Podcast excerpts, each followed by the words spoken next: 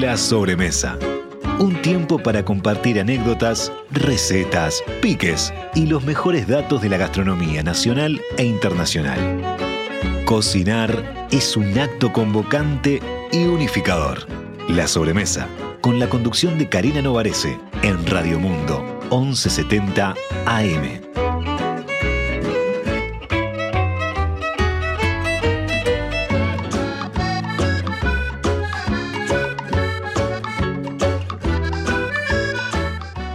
Presenta la sobremesa Productos Gourmet de Alimentos de Ambrosi.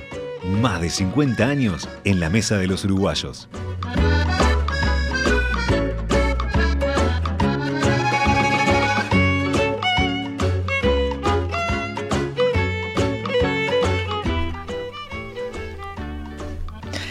Buenas tardes, buenas tardes, bienvenidos a esta sobremesa. Estamos todos, todos desorganizados porque acá el protagonista es la pata de jamón hoy. además de eh, de nuestros invitados, Jesús y, Agustín. Pero bueno, está. La pata no, nos sacó del centro, digamos. Ella tiene el protagonismo. Si, lo está, si nos están viendo por YouTube, ya la ven. Y si no vayan a verla, pues una maravilla. Una pata de jamón de cerdo de campo ibérico. Eh, recién llegadito a Uruguay hace unos días, seguramente. Em, ¿Y por qué el centro es la pata y no solamente la pata? ¿no? La pata es, la excusa porque la pata tiene muy buen marketing, el jamón tiene muy buen marketing y tiene muy buena materia prima. Pero ¿por qué les digo que, es uno de los elementos? Porque hoy vamos a hablar de los orígenes, de los orígenes de una cantidad de productos que para nosotros a veces están en el ADN, a veces quisiéramos que estén más presentes en Uruguay, pero no lo están. Productos de eh, España, productos de toda España, desde la península hasta las islas. Em, y tenemos el placer de contar con una de esas personas que se encargan de ir no él necesariamente, pero él también, de ir buscando dónde están esos sabores originales, ¿no? Esos, esos artesanos que a veces hacen unas aceitunas espectaculares, un aceite de oliva impresionante, el azafrán específico con determinados aromas y gustos. Bueno, una cantidad, más de 300 productos. Eh, y eh, lo que hacen es, esos productos que a veces quedan ahí en la zona porque el artesano lo que hace es hacerlos y respetar las tradiciones y meterle calidad y cariño, no tiene la fuerza para sacarlos al mundo. Bueno, lo que hace Olmeda Orígenes, que así se llama la empresa de Jesús Peláez Montejos y de Manuel Medina García, es lograr que, esas, que esos productos maravillosos, eh, que son herederos de tradiciones, herederos de, de las mejores tradiciones, lleguen al mundo, a más de 50 países. Pero uno de los países es Uruguay. Por eso toda esta introducción y por eso está con nosotros hoy, como les decía, eh, Jesús Peláez Montejos y Agustín Herrero, eh, uno de los dos hermanos que se tiraron a, la aventura de importar primero al ya nos van a contar. Primero, las aceitunas chupadedos, no es un invento mío, hay unas aceitunas que se llaman chupadedos y ahora les vamos a contar la historia. Y después otros productos que eh, si están mirándonos en por, YouTube, ahí nos ven. Eh, el arroz bomba, que es un arroz maravilloso que he probado recientemente para hacer sobre todo paellas. Vamos a ver también sus características. Y la última gran novedad de Olmeda que llega a Uruguay, pero no la última, son estas patas de cordero extra premium, eh, tres tipos de, cordero, por favor, de jamón, eh, que me salió la uruguayés. estas patas de jamón eh, que, em, que son jamón con hueso. que hace mucho tiempo no entraban en Uruguay, así que vamos a hablar de todos estos temas. Bienvenido Jesús, bienvenido Agustín. Muchísimas gracias, bien hallado aquí en el Uruguay, que lo estoy pasando genial. Ya, lamentablemente ya me voy hoy. Mira, estoy en la tristeza, la verdad, vengo ahora de comer en el mercado del puerto. ¿Qué comiste? Pues me comí unas mollejas. Ah, qué bien. Con limones, que estoy todavía salivando y me he comido un, un beef de esto. un ojo de beef. Un ojo de beef. Ah, qué rico, de verdad, qué bien hacéis aquí la parrillada. Estoy encantado. Y una copita de vino. Bueno, una siempre. de vino, un tanat es que yo sin vino, yo soy español, yo sin vino no puedo comer. Bueno, eh, hiciste bien en elegir el Tanat, que hace dos o tres semanas tuvimos un, programa especial para el Tanat, porque era el día del Tanat, eh, hablando sobre todo de la evolución, porque los uruguayos a veces creamos estereotipos sobre nuestros propios... Eh, productos insignia como es el Tanat y decíamos no, que es muy fuerte, que es muy este astringente y ahora hay Tanat maravillosos de todo tipo para todo sabor y, que va muy bien con la carne. Llevo unos días aquí de catador, oficial, eh, de los Tanat y te digo que he probado Tanat de cuatro o cinco bodegas y también albariños y blancos muy hermosos y eh, extraordinarios. Los, los, albariños sobre todo que también eh, hemos eh, importado el concepto obviamente y toda la, técnica desde Galicia, muy, este, muy buenos. Pero bueno, les presento formalmente a Jesús. Jesús Peláez es abogado, trabajó en Moscú durante tres años en el grupo Osborne hasta el año 2000 y en el año 2000 fue cuando junto a Manuel Medina, que es economista, que tuvo un pasaje por Uruguay, o sea que es muy allegado a Uruguay también, le mandamos un saludo desde acá. Juntos decidieron crear Olmedo Orígenes, Olmeda, Olmeda, Olmeda, Olmeda Orígenes. Olmeda. Eh, Olmeda Orígenes, que eh, es una empresa que no ha parado de crecer, como les decía, tiene más de 300 productos. Los invito a que. Yo me puse ahí a, curiosear en el, en el catálogo, porque además de curiosear, después podemos hablar con Agustín para que ver cuáles vamos a ir trayendo en el futuro Uruguay. Eh, y están exportando a más de 50 mercados. Pero a ver, eh, Manuel, ¿cuál fue. Entiendo cuál fue ese concepto, pero igual contámelo vos. Y contame cuál fue el primer producto por el cual creyeron que necesitaban a Olmeda.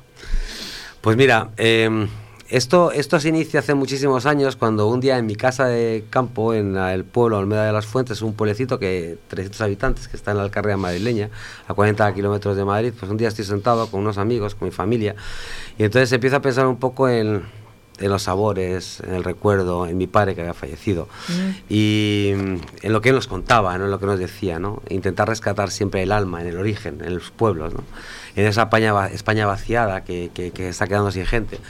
Entonces, pues ahí empecé, pues, vamos a buscar esos orígenes y esos aromas de esos pequeños productores, de esos artesanos, que en España tenemos tantos y tantos olvidados. España es un país rico, no, riquísimo, en alimentación. La verdad que puede complementar perfectamente cualquier cocina del mundo.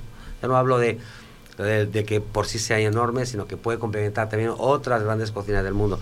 Y ahí empezamos, mi socio y yo, pues nos sentamos, venga, vamos a ver, que, y ahí empezamos con, con unas, con, empezamos a buscar y empezamos con nuestros arroces, con nuestras aceitunas, aceitunas que vienen de Córdoba, arroces que vienen de Valencia, quesos que vienen de La Mancha, de Toledo o de o de ¿Esos fueron, ¿Esos fueron los primeros a sí, apuntaron? Sí, sí, sí, fuimos, fuimos poco a poco armando como una... Lo que pasa que es que hoy, después de 15 años, es que España sigue siendo para mí interminable, entonces no me la acabo, de verdad que no me la acabo. Es la misma sensación la que tenés vos como español que la que tenemos los, los turistas, los uruguayos cuando vamos de paseo, porque uno dice, ah, conocí muy bien toda esta área, qué bien que conocí el norte.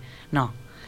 Después empezás a darte cuenta que te faltó aquel pueblo y en ese pueblo hay una particularidad eh, cultural, gastronómica, como quieras, y es interminable. Creo que nos pasa lo mismo con Italia.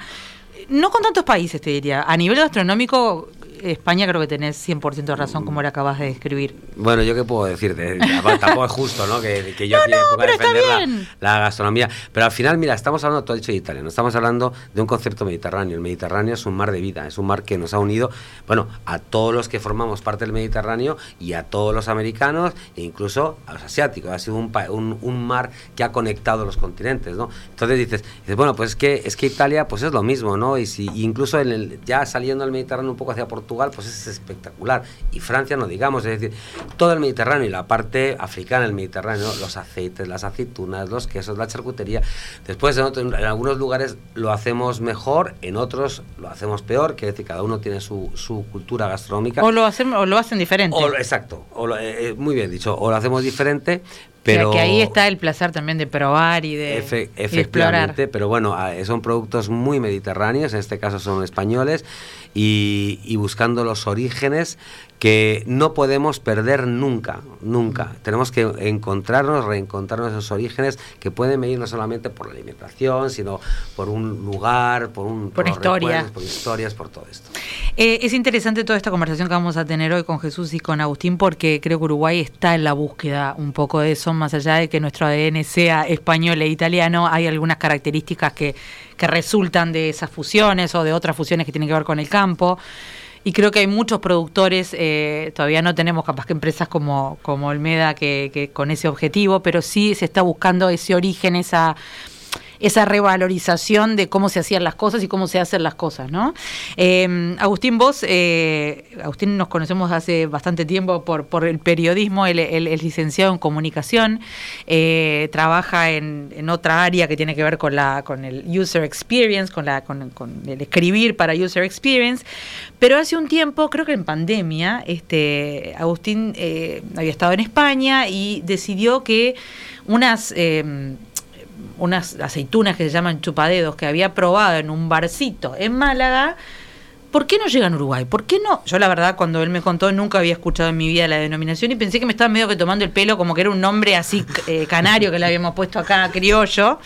Eh, así que contanos de dónde salió la obsesión por las chupadedos y que, y que fue el primer producto que trajiste de Olmeda finalmente. Sí, exactamente. Están por ahí, a ver si tenemos... una Jesús así. Sí, sí se la ponemos ahí para que las muestre, porque este es su, producto de, sus amores. Hasta el día de hoy recuerdo ese día, estaba con unos amigos, salíamos de, bueno, yo soy cristiano, salíamos de, una, reunión de jóvenes de la iglesia, habíamos pasado muy bien. Eh, y dijimos, bueno, vamos a conocer el centro. Además, me, querían llevar a mí a conocer el centro de Málaga. Había uno de mis amigos que, que, me enseñaba mucho sobre historia de Málaga, la Alcazaba. Pasamos por ahí y terminamos ahí en el centro, en un barrio que se llama Casa Lola. Y ahí nos ponen, como comúnmente en los bares malagueños, la, en, los bares españoles, ponen una, aceituna de, invitación, nos ponen unas chupadeos. O sea, yo no sabía que era el nombre, eran unas aceitunas verdes, llamativas. si, las comparamos con las, con las que comemos acá, son ah, un poquito más pequeñas, pero más mucho más sabrosas, mucho más eh, de otro verde, un verde más intenso, ¿no? Pero si lo comparás con la mayoría del, del, de, que tenemos acá, también, que, claro. españoles también, ¿no? Eh, ahí, me, ahí empecé a aprender de, que era una variedad que se llama verdial, que solo se cultiva en algunas regiones selectas de España. Pero bueno, lo, primero fue probarlas y cuando las probé dije, apa, esto es, esto es otra cosa, esto es diferente a lo que yo estaba acostumbrado, que es más, yo no era mucho de la aceituna. Viste, hay mucha gente que acá es fanática de la aceituna. A mí me gusta mucho la aceituna. Yo, no era tanto de las aceitunas, te comía alguna quizás en una picada, pero las pruebo en este lugar, me encantan. Le pregunto a mis amigos, ¿y estas cómo se llaman? ¿Cómo las encuentro? Y me dice un amigo que además era muy muy bromón, muy, muy gracioso, me dice ah, chupadedos. Dice que dale, estamos hablando en serio. No, se llaman así chupadedos. Además, hasta los andaluces le dicen chupadeo, sin, sin, la D, porque ellos hablan así. Para chuparse los dedos. Para chuparse los dedos.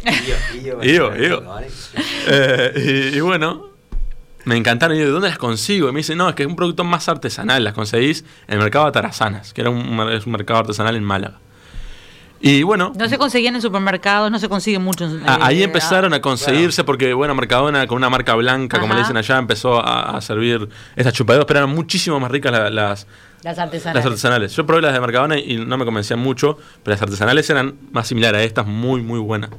Me compré un, latón grande y estudiaba allá en, en España comiendo chupaderos, comiendo chupaderos. Cuando vengo a Uruguay, bueno, pasaba el tiempo y empecé a extrañarlas y, empecé a buscarlas en las tiendas gourmet acá, en licorerías, y nadie, nada, nada, nada, nada, nada. Empiezo a ver en Buenos Aires si podía conseguir algo, tampoco, en Brasil tampoco.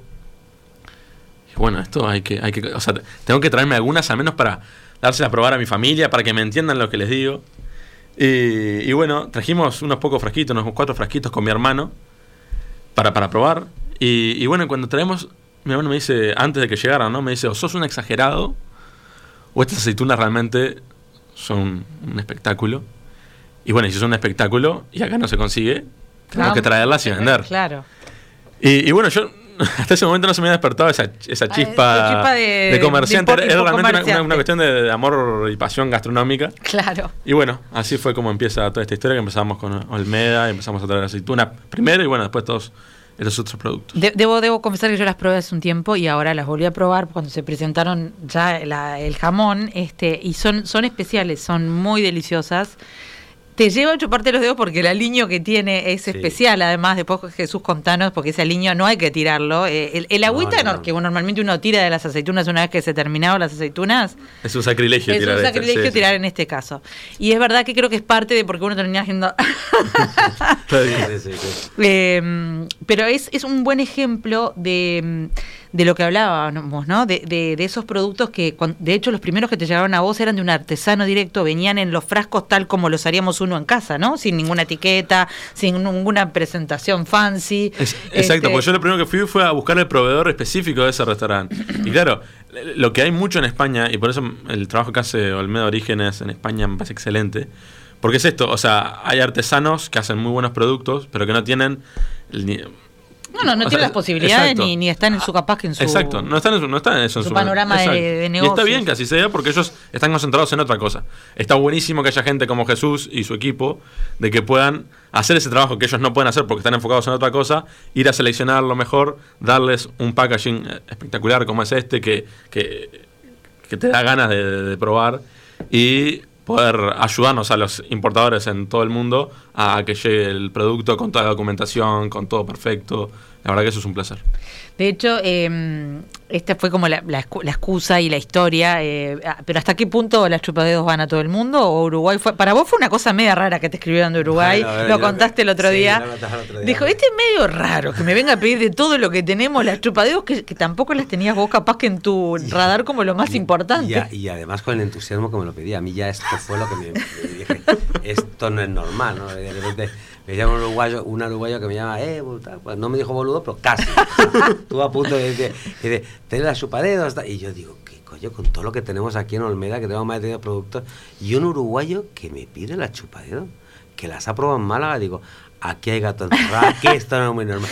Pero efectivamente era así, le habían, se aprendió, le habían gustado y nosotros, dentro de lo que es el catálogo de Olmeda, que es de más de 300 productos, es verdad que tenemos un lugar muy protagonista por la chupadedos, que es un tipo de aceituna andaluza, partida, como las que, la- las que se ha hecho toda la vida en ¿Qué, España. qué- ¿Qué significa partida? Partida es que está rota, o sea, la, Ah. la- la aceituna queda No rota. parece rota. Sí, Ah, está rota. ahí. Es- está rota. cómo la ves, pero... Ah. Está Bueno, pero rota y contame. entonces verás que además el hueso cuando tú lo, Mm. cuando tú masticas la- sale muy fácilmente porque Ah. está partida, está casi desprendido ya el hueso, ¿no?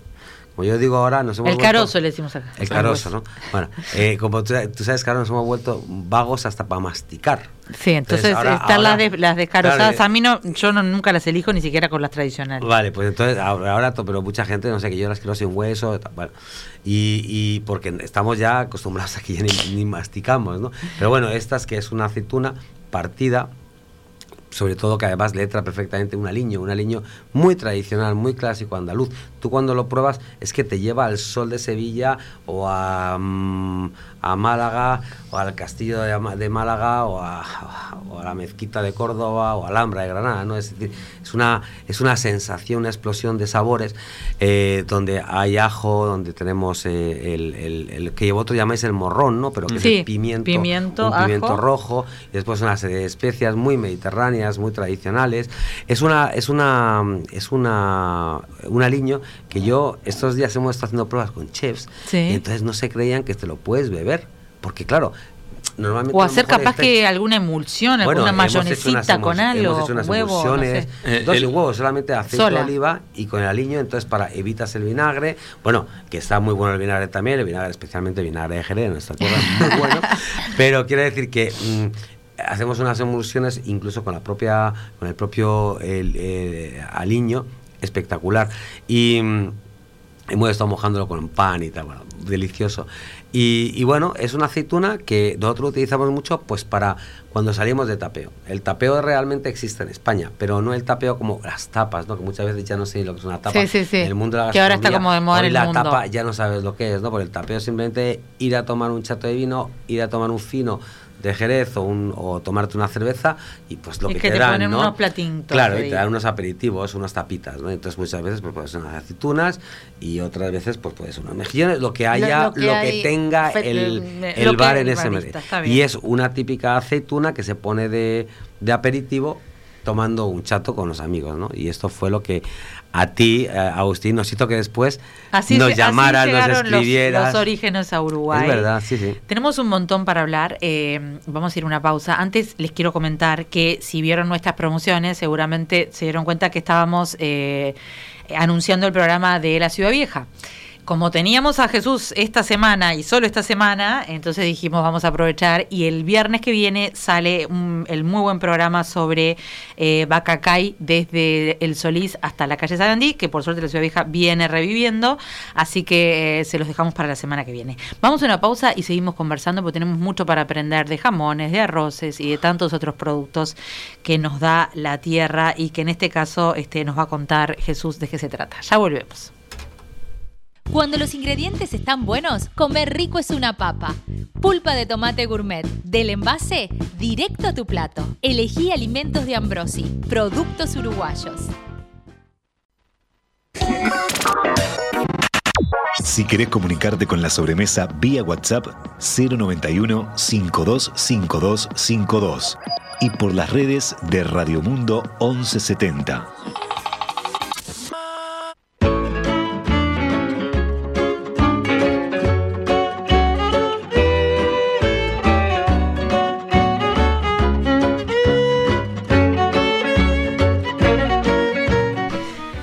No, no, no sabe lo que son los cortes, lo, que fue el corte este cortando, que valga la redundancia, jamón. Jesús corta bien jamón, pero dice que no tan bien como los cortadores profesionales. No, no, no. soy un aficionado, soy un torero aficionado. Yo en el medio ya probé y es realmente un jamón, este, que ahora vamos a hablar de jamones un poquito más, que se eh, ah, tiene como una en un momento como que se te empieza a derretir en la boca. ¿Tú te has dado cuenta el aroma que hay aquí en esta ah, sala? Eh, nada más llegar y como hemos metido jamón hemos empezado a cortar y ya huele a gloria, a felicidad, a amistad, a pasarlo bien, a, Andalucía, a España, huele a... ¿eh? Es verdad, el aroma de este jamón es increíble, Contanos un poco, porque no es que sepamos tanto de jamones, y ustedes ahora acá en Uruguay tienen tres tipos de jamones, no sé si hay más o son los que hay. contame estos de, de, dónde vienen, de qué cerdos, cómo criados, eh, y después me contás vos, Agustín, que es otra parte de la otra parte de la historia, cómo llegaron a Uruguay. Hablando de pata, hoy estoy como muy, este, parece que estuviera haciendo juego de palabras, pero no, estoy repetitiva. Eh, este viene con hueso, ¿no? Obviamente se ve. Sí. Pero este, por ejemplo, es el ibérico, ¿no? Sí, exacto, este es un jamón ibérico. Mira, en España tenemos los jamones serranos y los jamones ibéricos, que vienen de cerdos blancos o de cerdos negros. Y bueno, nos, eh, hemos tenido un jamón ibérico, los que comen bellota y los que no comen bellota, temos de campo o ibéricos de bellota. Hemos tenido un jamón ibérico de bellota del año 2020. El otro día probamos, ¿te probamos 2017. El, 2017, ¿te acuerdas? seis años de jamón. ¿Eso quién lo aguanta, eh? Eso es increíble. Hombre, pues ya Reconozco mi ignorancia, yo no, sabía que tenían que se podían añejar, entre comillas. Sí, se añejan. Claro que se añejan, lo que pasa que esto también depende del jamón, depende... Tiene que ser muy buen jamón para que aguante. Muy grande, tiene que ser un jamón muy grande, con muy poca sal, porque si tiene mucha sal secan muy rápidamente, entonces se destroza. Tiene que tener jamones muy, muy dulces, con poquísima sal, para que puedan ir evolucionando muy, muy lentamente. Hablamos de jamón de 6 años, lo que nos comemos otro día era un bueno, era un bombazo de jamón, ¿no? O sea, de, tan tan añejado, ¿no? Pero tampoco tiene que ser tanto, ¿eh? O sea, digo, tuvimos un era, una, fue excepcional, una, cuestión excepcional. Claro, excepcional, era la presentación, sacamos ese 20, esperamos, por ejemplo, este que nos estamos tomando es de eh, la segunda semana del mes de enero del año 2020. Estamos hablando de un jamón de casi tres años y medio. ¿De un productor de dónde? Bueno, los cerdos son todos de Extremadura. Es donde están las grandes dehesas, la montanera, donde están las encinas y los alcornoques, donde da la bellota. Esa, esos alcornoques que después nos van a dar el corcho para fabricar los corchos de las botellas de ah, No sabía eso. Claro, eso viene de los alcornoques y de las, de, Son esas las bellotas de los alcornoques que toman los, exactamente, yo no creo que las conocéis las bellotas. Aquí no, sé si hay bellotas.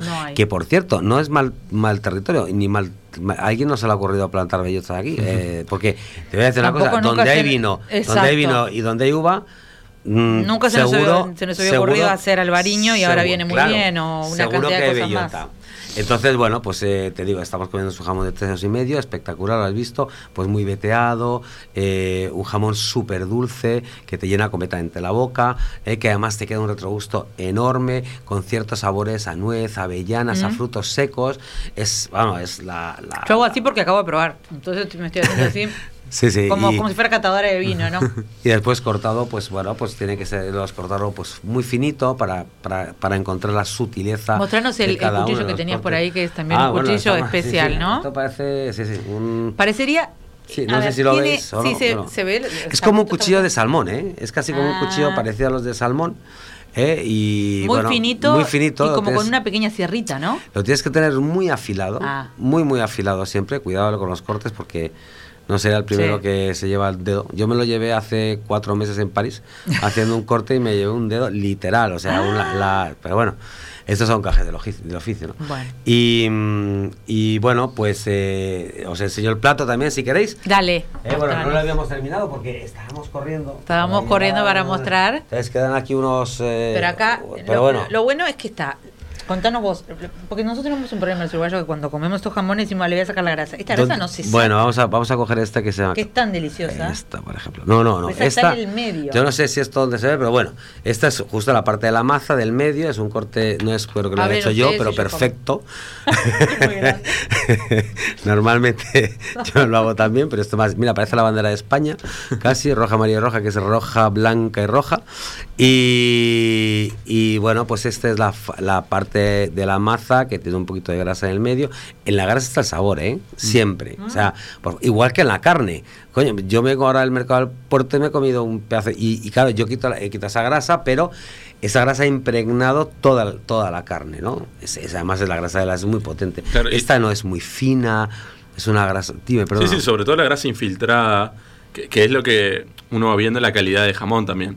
Eh, uno ve, además del blanco y blanco, ve entre el rojo varias líneas, no sé si se logra ver Sí, igual sí. En, en- en la toma, eh, las líneas de grasa infiltrada entre la carne, que es lo que hace un buen jamón también. Eh, Pero, pero fíjate, te voy a enseñar otro corte, otra sea, parte. nos pasa lo mismo con la ¿eh? carne, Esta, ¿no? por ejemplo, es la parte. Ahí- esta ahí- ahí estamos mirando. Vale, mira, esta, por ejemplo, aquí. Esta, por ejemplo, es la parte de la maza, ¿no? Claro. Que tiene una grasa más infiltrada, espectacular. Esta es la parte de la punta, ¿eh? que tiene una grasa y grasa infiltrada. Pero también se más- ve dentro la Pero dentro, y aquí hay una infiltración más interior, ¿no? Eso es, parece un guayú. ¿Sabes lo que es Sí, el sí, famoso sí, guayú? claro. Uruguay guayú está de- haciendo guayú exportando también. Vale, pues es, un, es como un guayú, es un nivel de infiltración No, de no es un corte clásico para nosotros Mm. y además es un corte muy caro, pero sí, tiene las mismas características. Las mismas características, pero en cerdo.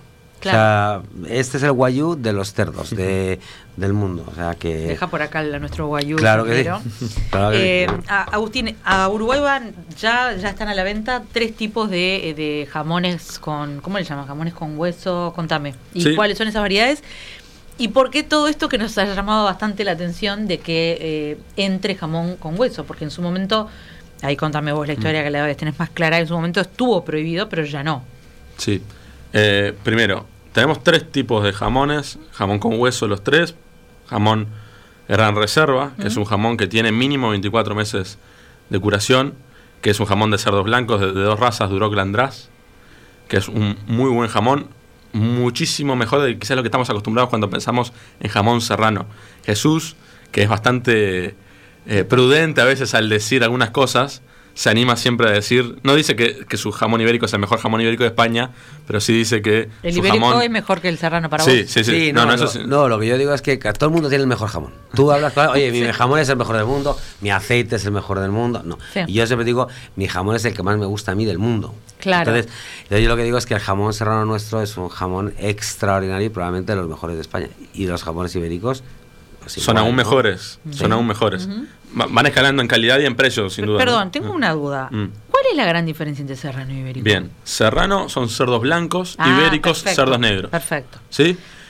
Los ibéricos son cerdos milenarios de toda la vida en, en la península ibérica, España, y cerdos blancos llegaron luego, ¿no? Son, Sí, son- sí, de, llegaron de- luego. ¿de dónde vinieron? De hecho, estuvieron, el- la raza ibérica estuvo a punto de desaparecer. En los años 50 y 60 era una raza que no se utilizaba para nada. La, te- la dejaban como de La dejaba- es claro, y entonces empezaron a traer jamo- eh, cerdos blancos de Francia, el András, el Duroc, de Estados Unidos se traían, porque eran cerdos mucho más rentables, eran engordaban Claro. más, tenían más más hijitos, más cerditos, y, y fue una raza que fue casi desapareciendo, y solamente en los años 70, ahí te dice, oye, mira, tú, es que esto lo que da, el, eh, por ejemplo, el cerdo blanco come bellota y no le afecta, no le cambia el metabolismo, no le ayuda, no mejora, en cambio en un cerdo ibérico es que le cambia el metabolismo completamente y le hace, hacer, un- le hace de tener una grasa saturada una grasa insaturada, o sea, transforma el cerdo ibérico en tres meses que andan comiendo bellotas, imagínate, un cerdo ibérico empieza a comer bellota en el mes de octubre, cuando la bellota cae.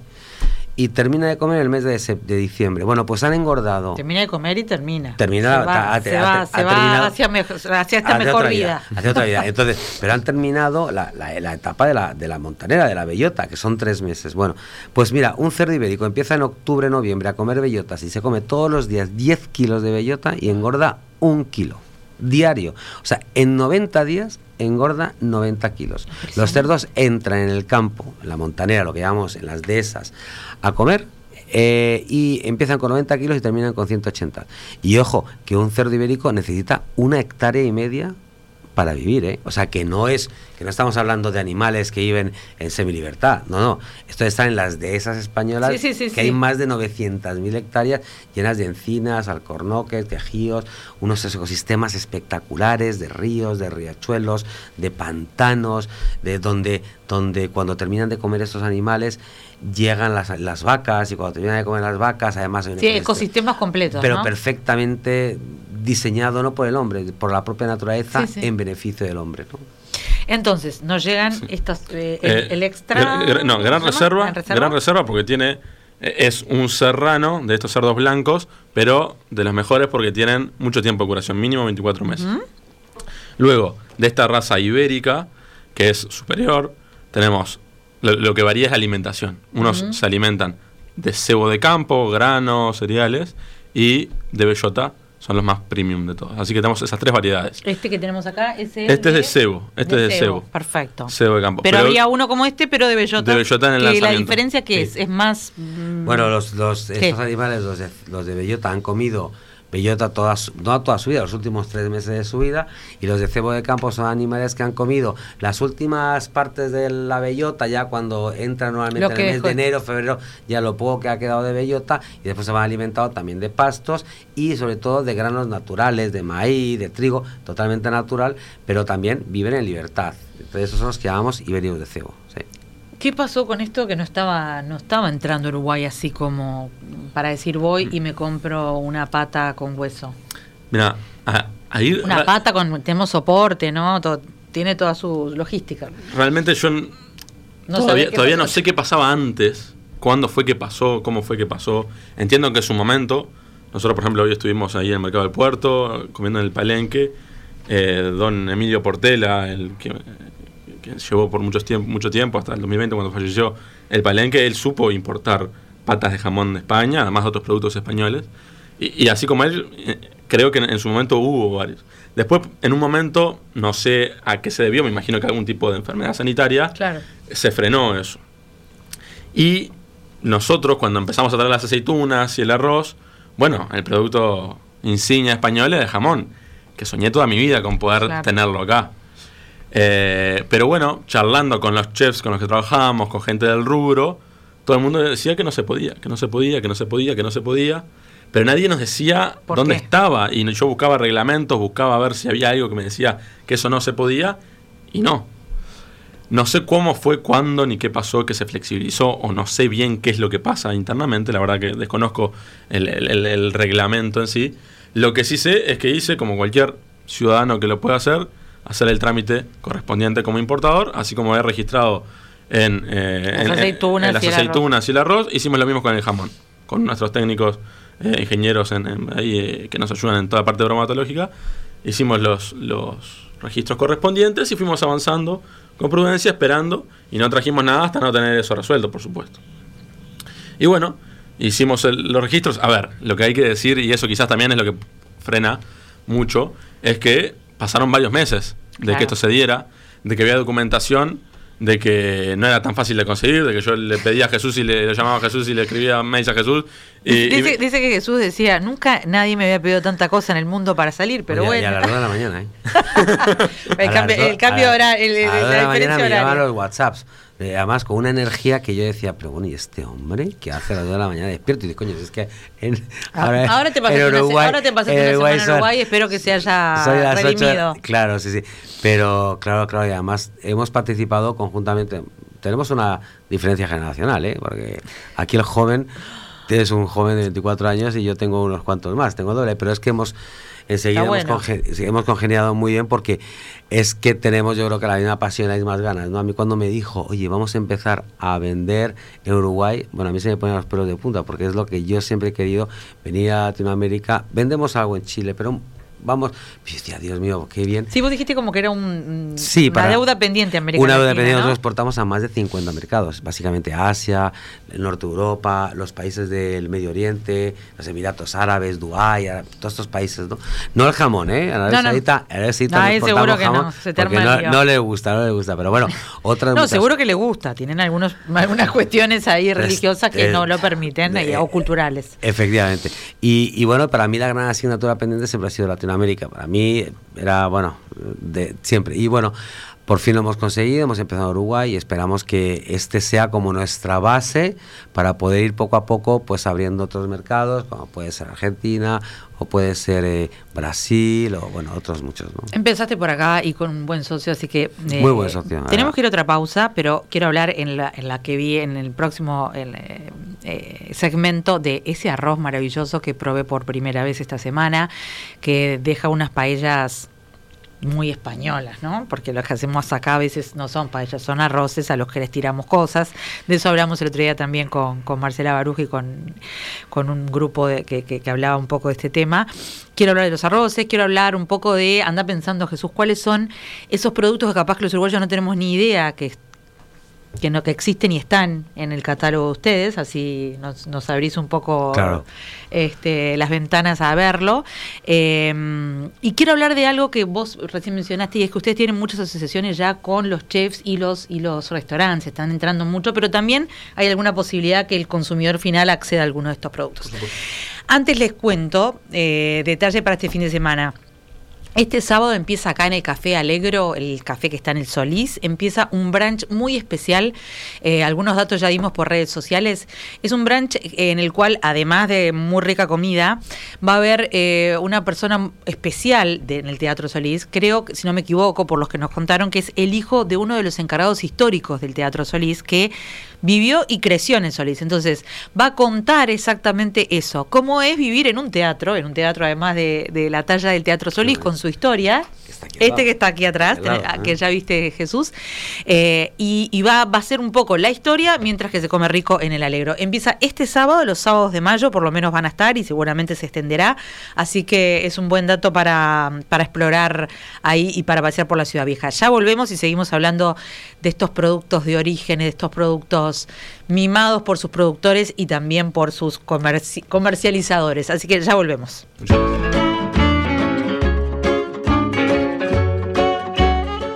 Todos nuestros materiales, este programa está a disposición on demand en nuestro sitio web radiomundo.uy.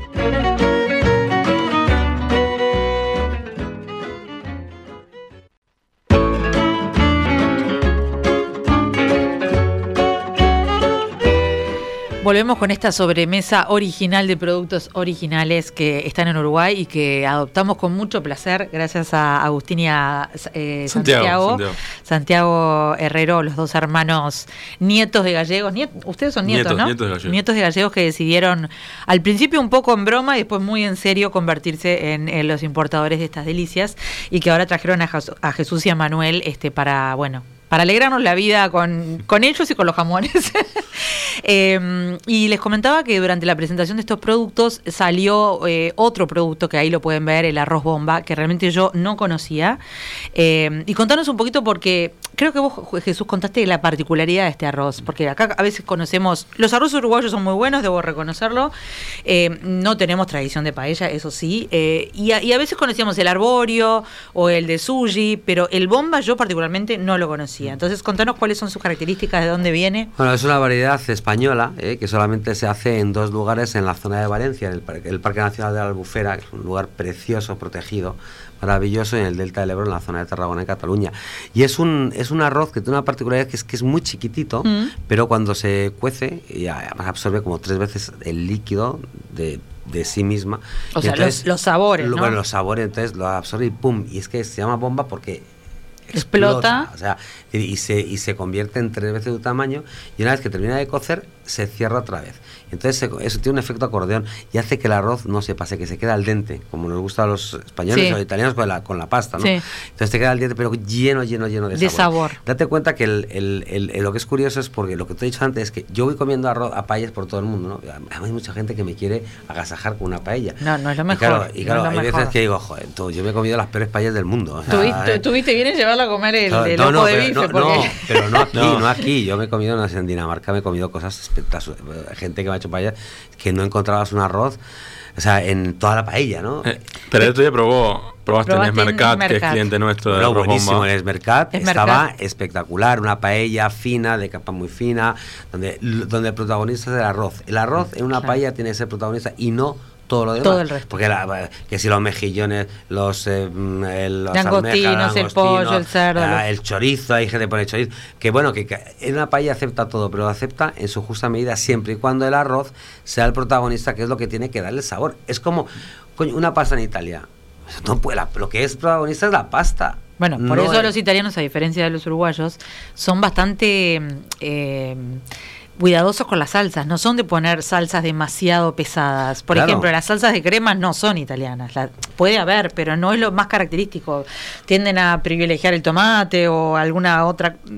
Porque si no te tapa todo. Esa es la realidad. ¿no? Completamente, completamente. Entonces, es, es algo así, ¿no? En donde el- este arroz, encima, que tiene una absorción enorme de, de, de, de, de los eh, de la cal de las Del caldo, del fumet. caldo del fumé Por eso tiene que ser un muy buen fumet, muy ¿no? buen fumé y entonces, entonces, claro absorbe y tienes todos los aromas maravillosos maravillosos de una auténtica paella española o valenciana o alicantina o, o de donde quieras ¿no? El, Pero- el- en esta semana lo probamos eh, dos paellas hechas Mm. por Martín Lavecchia, también un, un amigo de la casa, porque ha venido a más de una sobremesa y la verdad que quedaron espectaculares. Una de cordero, pura de cordero, bueno. y otra de langostinos. Me encantaron las dos. Entendí lo que vos decías del, del arroz. Es un arroz pequeñísimo, pero que está. eh, no sé cómo decirles, no es, no es cremoso como un risotto, que no, No, debe no, serlo, no, que no. debe serlo, eh, pero es muy gustoso y Eh, Está repleto de sabor, porque Exacto. yo empecé a entender con todo esto, como les contaba, yo digo, lo mío fue primero arrancó todo por la aceituna, no es que soy un experto en esto, ni mucho menos. Pero vas Eh, aprendiendo Voy aprendiendo y disfrutando de esto, pero aprendiendo con Jesús y con los chefs con los que trabajamos muy, muy, muy en contacto. eh, claro, el arroz es como una especie de, no sé, de decirlo, quizá eh, hablo mal en esto, pe- pero, es como una especie de bolsa que absorbe sabor Obvio. y, y- y depende de lo que le vas a dar es que va a absorber.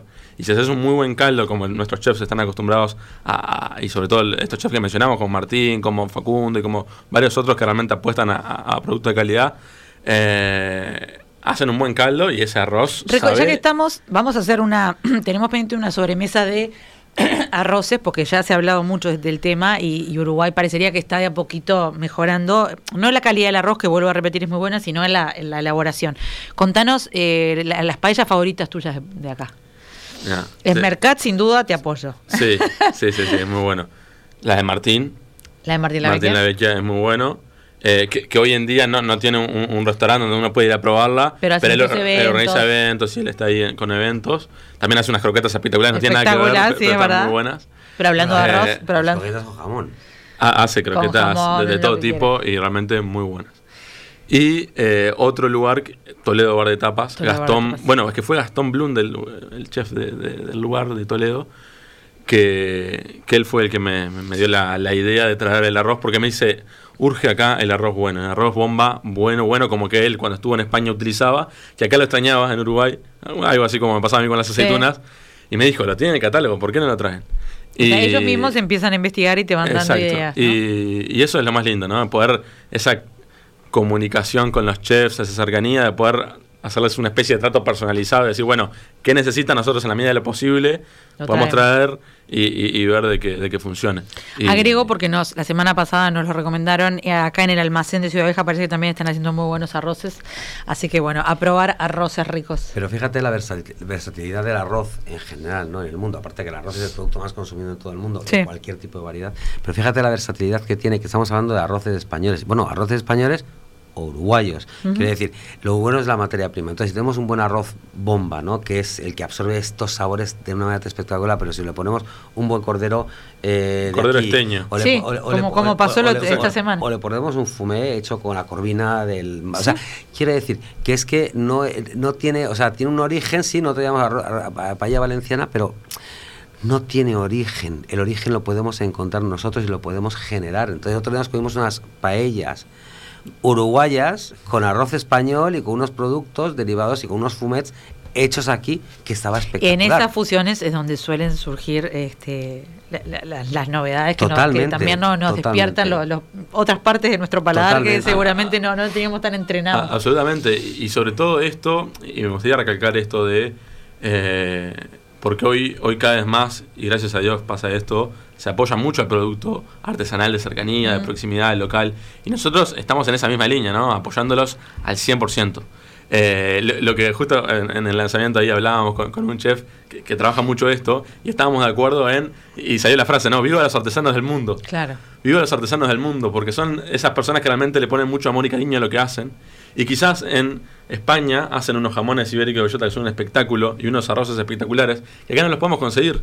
Pero sí, acá tenemos un, excelente cordero, tenemos un excelente aceite de oliva, como lo, lo probaba Jesús y quedaba maravillado y me decía, no hay que traer aceite porque hay, hay, uno y es muy bueno. Sí, es verdad. Entonces, poder combinar lo mejor todo de cada lo que ha pasado los últimos años, ¿no? Porque realmente antes el aceite de oliva acá era español o italiano y además no era de consumo constante como, como pasa en otros países. Todo eso ha ido evolucionando. Eh, quiero, no me quiero ir sin dos datos. Primero, tenemos olmeda.com.uy. Olmedaorígenes.uy. Ahí ven estos productos. Y si uno quiere conseguir las chupadeos acá, ah, rápidamente.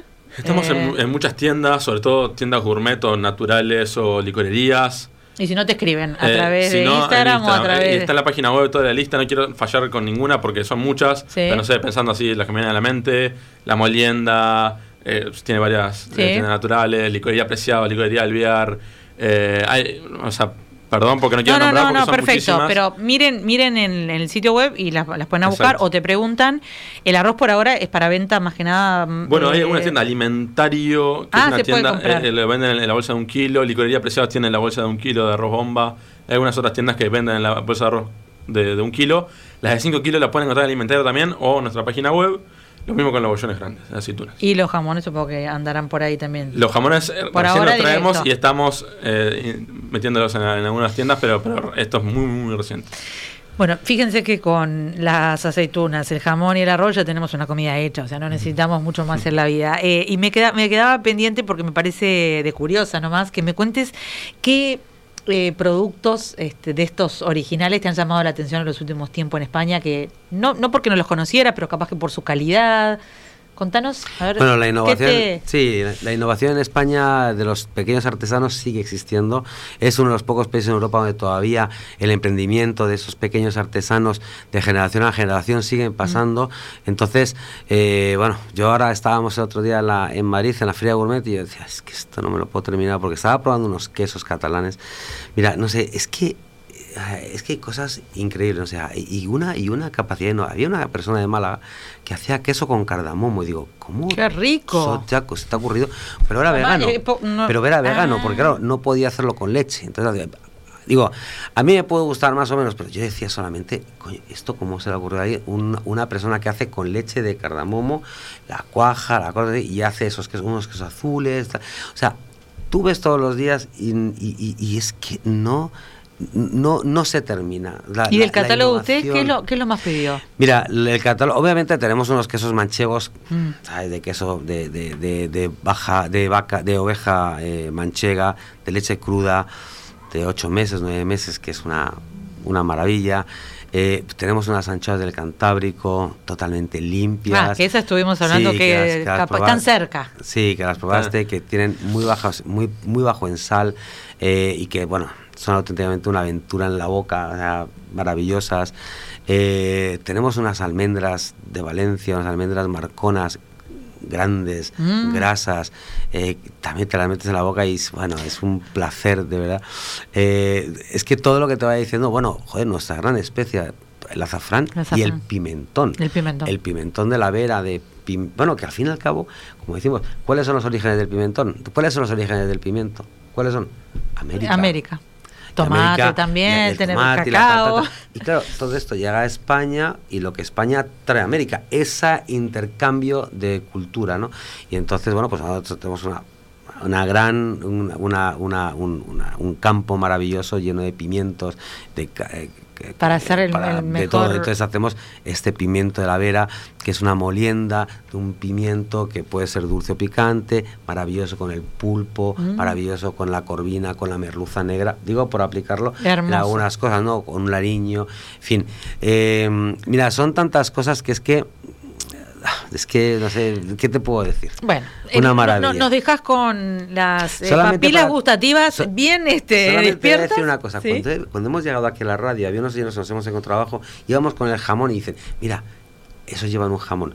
Quiere decir que venir aquí a Uruguay es muy fácil, porque aparte que hablamos el mismo idioma, lo llevamos en el ADN. Y la gente sabe que eso es un jamón. Claro. Pero si yo me voy a Tailandia, tengo que empezar, Ah, a, tengo que empezar a explicar qué es un jamón. Pero aquí lo ha reconocido todo el mundo. Y ven un pedazo de queso y saben que es un queso. Claro. Es una maravilla. O sea, y saben, ven unas aceitunas y saben lo que son las aceitunas. Porque aunque a lo mejor no estemos, o no estéis, lo comáis todos los días, es algo que son gustos muy mediterráneos, que lo lleváis marcado y, que, y que son, eh, no sé, es que está en, la, en, el, en el Está subconsciente. en el, en ¿no? el ADN. En el ADN y el subconsciente de los Yo uruguayos. creo que el- los sabores también están ahí de alguna manera. Mm. Eh, bueno, creo que pasaste lindo en Uruguay. Bueno. Espero que hayas pasado muy lindo, así que vendrás pronto. Pues eh, Ojalá. yo espero cuando, bueno, yo no sé, yo creo que Agustín se ha cansado un poco de mí. Eh, vamos a ver, vamos a ver, pe- pero bueno. te- te- se tenía que poner al día por todo lo, por todo lo que te, te había Claro, insistido. claro. Pero bueno, si, si el, el resultado es este, que, se sigan dando estas asociaciones. Eh, gracias a los dos por hacerse este tiempo en una agenda que venía muy apretada.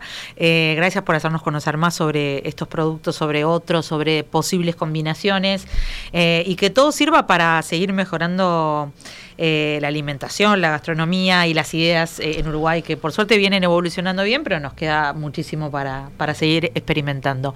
Gracias Jesús, gracias Agustín. Gracias a ti. Terminamos esta sobremesa volando, volando, nos tenemos que ir. Eh, ya saben, si se la agarraron empezada, si no tuvieron tiempo de escucharla entera, queda en la web, en un ratito ya en YouTube, aunque estábamos en vivo, después en Spotify, donde quieran nos escuchan. Por, siempre mi recomendación es que nos escuchen sin mucha hambre, porque si no, rápidamente van a abrir la heladera y no van a encontrar este jamón, ¿eh? Gracias a todos, que tengan un buen fin de semana. El viernes que viene estamos hablando de la Ciudad Vieja y sus nuevas opciones.